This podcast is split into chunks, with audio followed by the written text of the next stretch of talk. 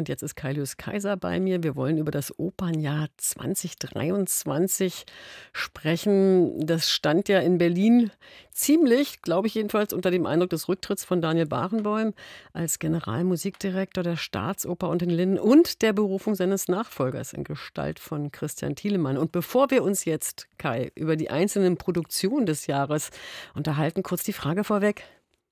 Rücktritt und Neuberufung, war das eine bedauernswert und das andere trotzdem begrüßenswert?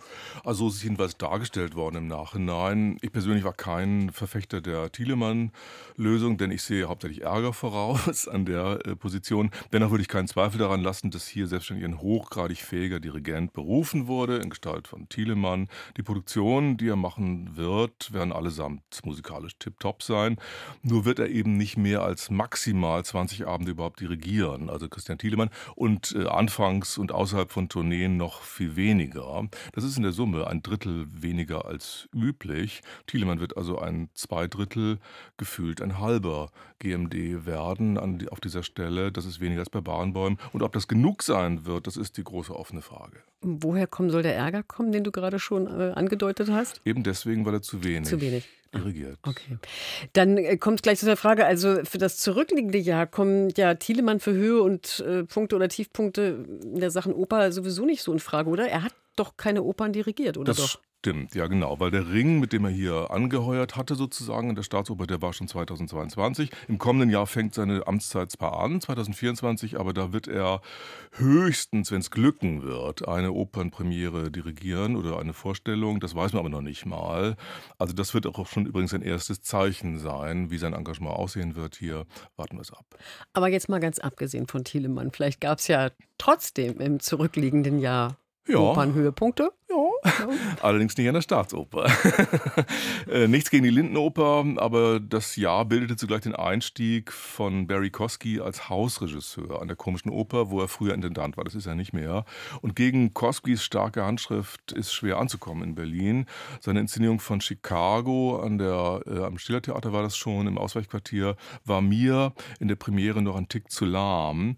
Kosky hat aber Anfang des Jahres eine erstaunlich geschmackvolle und dezente Neuproduktion von La Cage aux Folles vorgelegt, muss ich sagen, womit er zu, äh, umso mehr prunken konnte. Rührend war die Vorstellung, vor allen Dingen wegen des Paars von Stefan Kurt und äh, Peter Renz. Umso bitterer die Enttäuschung, wie mir vielfach berichtet wurde, wenn stattdessen die Zweitbesetzung dran war.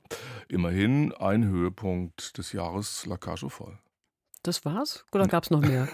nee, äh, es gibt noch mehr. Allerdings auch unter Umgehung der äh, Staatsoper an der Deutschen Oper, vokal erstaunlich stimmig. Die Aufführungen von Anna Bolena, Puccinis Trittico und auch von Francesca da Rimini. Letzteres war allerdings eine Übernahme aus der Corona-Zeit. Gesanglich herausragend, tatsächlich, muss man sagen. Die Aufführung des Jahres allerdings war noch was anderes, kein Zweifel. Das war das Floß, Floß der Medusa von Hans-Werner Henze, wiederum an der Komischen Oper.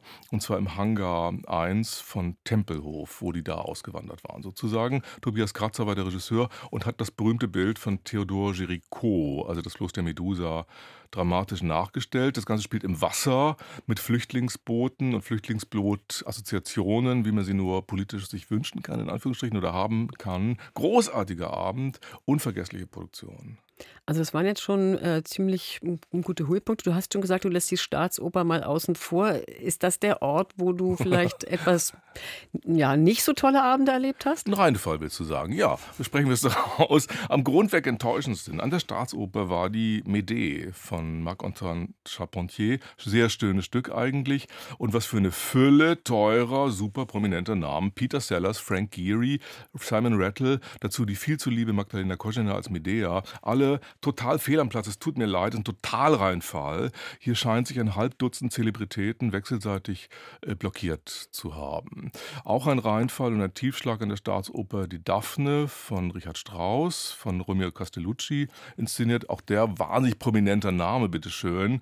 Ich plädiere nachhaltig für Schneeverbot auf deutschen Bühnen, denn da bei dieser Daphne versank die ganze Produktion in bedeutungshuberndem Flockenfall.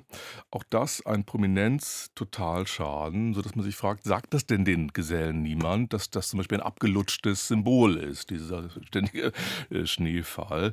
Kann man natürlich, könnte ich natürlich antworten, na ja, ich muss ja auch was zu tun haben, aber ich möchte eigentlich viel lieber loben. Vielleicht hören Sie dir ja zu und es ändert sich alles im Bestimmt. nächsten Jahr. Vielen Dank für diesen Rückblick auf das Opernjahr 2023. Kaius Kaiser.